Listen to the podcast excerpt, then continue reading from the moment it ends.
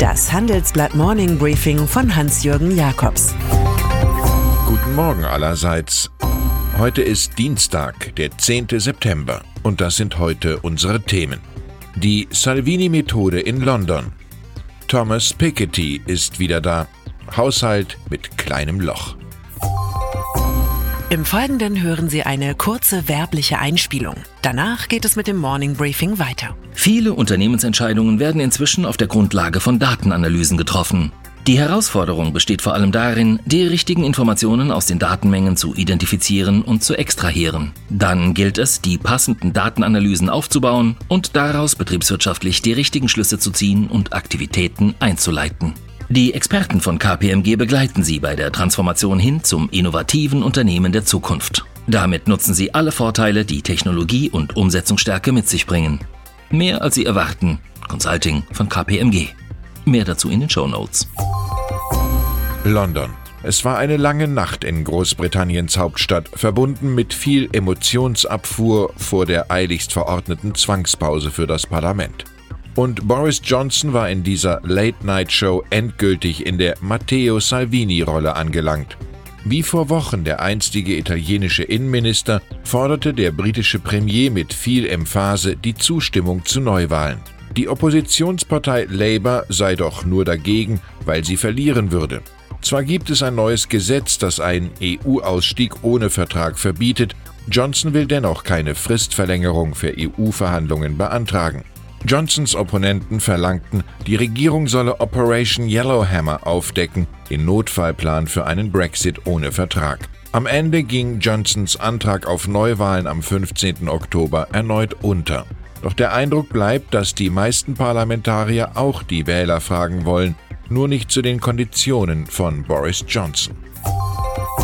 John Burko der Mann hat Kultstatus. Er wurde zum Gesicht der Brexit-Krise und die Order, Order-Rufe des Sprechers des britischen Parlaments hallen nach. Nun hat Mr. Speaker angekündigt, spätestens zum 31. Oktober sein Amt nach zehn Jahren aufzugeben. Der Tory stand bei seinen konservativen Parteifreunden unter Verdacht, den Brexit zu hintertreiben. Solchen Anschuldigungen begegnete Burko, wie auch anderen Herausforderungen, stets mit Ironie und Wortwitz.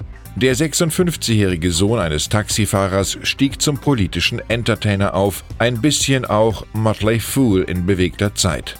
Schon 2011 hinterließ er als Credo, ich erfreue mich an meiner Rolle und versuche einen Unterschied zu machen, und dann werde ich verschwinden. Jeder Bestseller braucht ein Follow-up. Thomas Piketty hat sich damit etwas Zeit gelassen. Erst sechs Jahre nach dem 2 Millionen Käufererfolg von Das Kapital im 21. Jahrhundert bringt der Ökonom an diesem Dienstag in Frankreich das Nachfolgeopus heraus. Auf mehr als 1200 Seiten analysiert er da in Kapital und Ideologie die Schieflage des Kapitalismus und schlägt allerlei Maßnahmen zu mehr Fairness vor. Dazu gehört, dass der größte Aktionär in einer börsennotierten Gesellschaft höchstens 10% halten darf und auf Vermögen und Besitz bis zu 90% an den Fiskus zu zahlen seien. Seine Leser werden davon mehr halten als die Regierungen. Renault. Mit ein paar Kampfansagen wartet Renault-Chef Thierry Bolloré auf. Die Preise für Elektroautos müssen dramatisch sinken, das ist eine Notwendigkeit, sagt er uns im Interview. Schon bald werde es in Europa ein solches Fahrzeug für 10.000 Euro geben. Es werde weniger als fünf Jahre dauern, bis ein solches Auto auf den Markt komme. Zudem räumt der Franzose noch ein deutsches Denkmal ab. Er glaube, die Geschichten rund um die Abgasaffäre seien fatal für den Diesel gewesen. Der Kampf in der öffentlichen Diskussion hat die Technologie getötet. Nissan. Bei dem größten Bündnispartner der Franzosen muss der Chef nach nur zwei Jahren gehen. CEO Hiroto Saikawa unternahm nichts gegen das Machtsystem des einstigen Chairmans Carlos Ghosn, der mittlerweile etlicher Kriminaltaten bezichtigt wird. Kürzlich musste Saikawa nun auch eingestehen, durch Manipulation seiner an den Aktienkurs gekoppelten Vergütung 400.000 US-Dollar zu viel bekommen zu haben. Mit solchen Gaunereien war er also durchaus auf der Spur des einstigen Sonnenkönigs Ghosn. Allerdings waren in dessen Zeit die Geschäftszahlen deutlich besser. Olaf Scholz. Bislang hatte ein Bundesfinanzminister leichtes Spiel. Der Haushalt verbesserte sich automatisch wie von alleine, weil die Zinsen sanken und die gute Konjunktur Steuereinnahmen frei Haus lieferte. Heute präsentiert Schulz seine gesammelten kameralistischen Werke für 2020 und 2021. Doch bei all den Sprüchen über die schwarze Null ist inzwischen ein leichtes Zittern in der Stimme zu hören.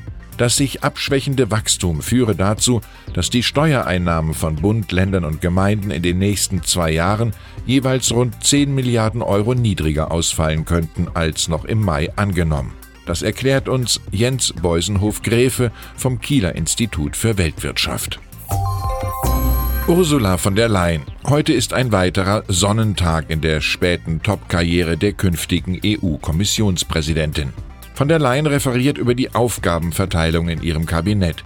Die Namensliste existiert bereits seit gestern und weist 14 Männer und 13 Frauen auf.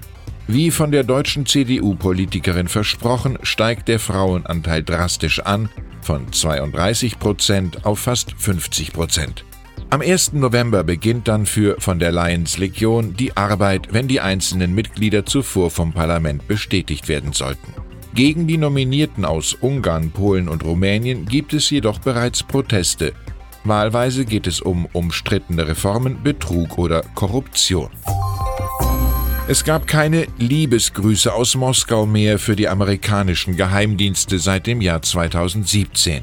Sie schalteten eine ihrer besten Quellen weit oben in der russischen Regierung ab, ein Spion der ersten Güteklasse. Der Grund war keine drohende Enttarnung durch Wladimir Putin, sondern Angst vor dem Dilettantismus des damals neuen Präsidenten Donald Trump. Der hatte in Washington einfach zusammen mit dem russischen Außenminister Sergei Lavrov und dem damaligen Botschafter Russlands Geheimdienstberichte über den IS in Syrien diskutiert. So viel Offenheit würde den Mann in Moskau in Gefahr bringen, dachten sich die Agentenführer und handelten.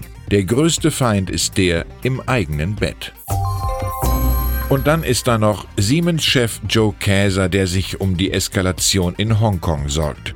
Diese belastet die wirtschaftliche Entwicklung der Region sehr, das sagte der Chef des Asien-Pazifik-Ausschusses der deutschen Wirtschaft nach einer Reise der Kanzlerin nach China. Voller Begeisterung zeigte sich Käser nun über die Rücknahme des umstrittenen Auslieferungsgesetzes, also den ersten Erfolg von Hunderttausenden Demonstranten. Das war natürlich nicht hinnehmbar. Zuvor hatte Käser noch lammfromm auf Exportrealitäten verwiesen. Wenn Arbeitsplätze in Deutschland davon abhängen, wie wir mit brisanten Themen umgehen, dann sollte man nicht die allgemeine Empörung verstärken, sondern überlegt die Positionen und Maßnahmen in allen Facetten abwägen. Worte finden ihren Platz dort, wo man ihnen Platz lässt. Ich wünsche Ihnen einen facettenreichen Tag. Es grüßt Sie herzlich Hans-Jürgen Jakobs.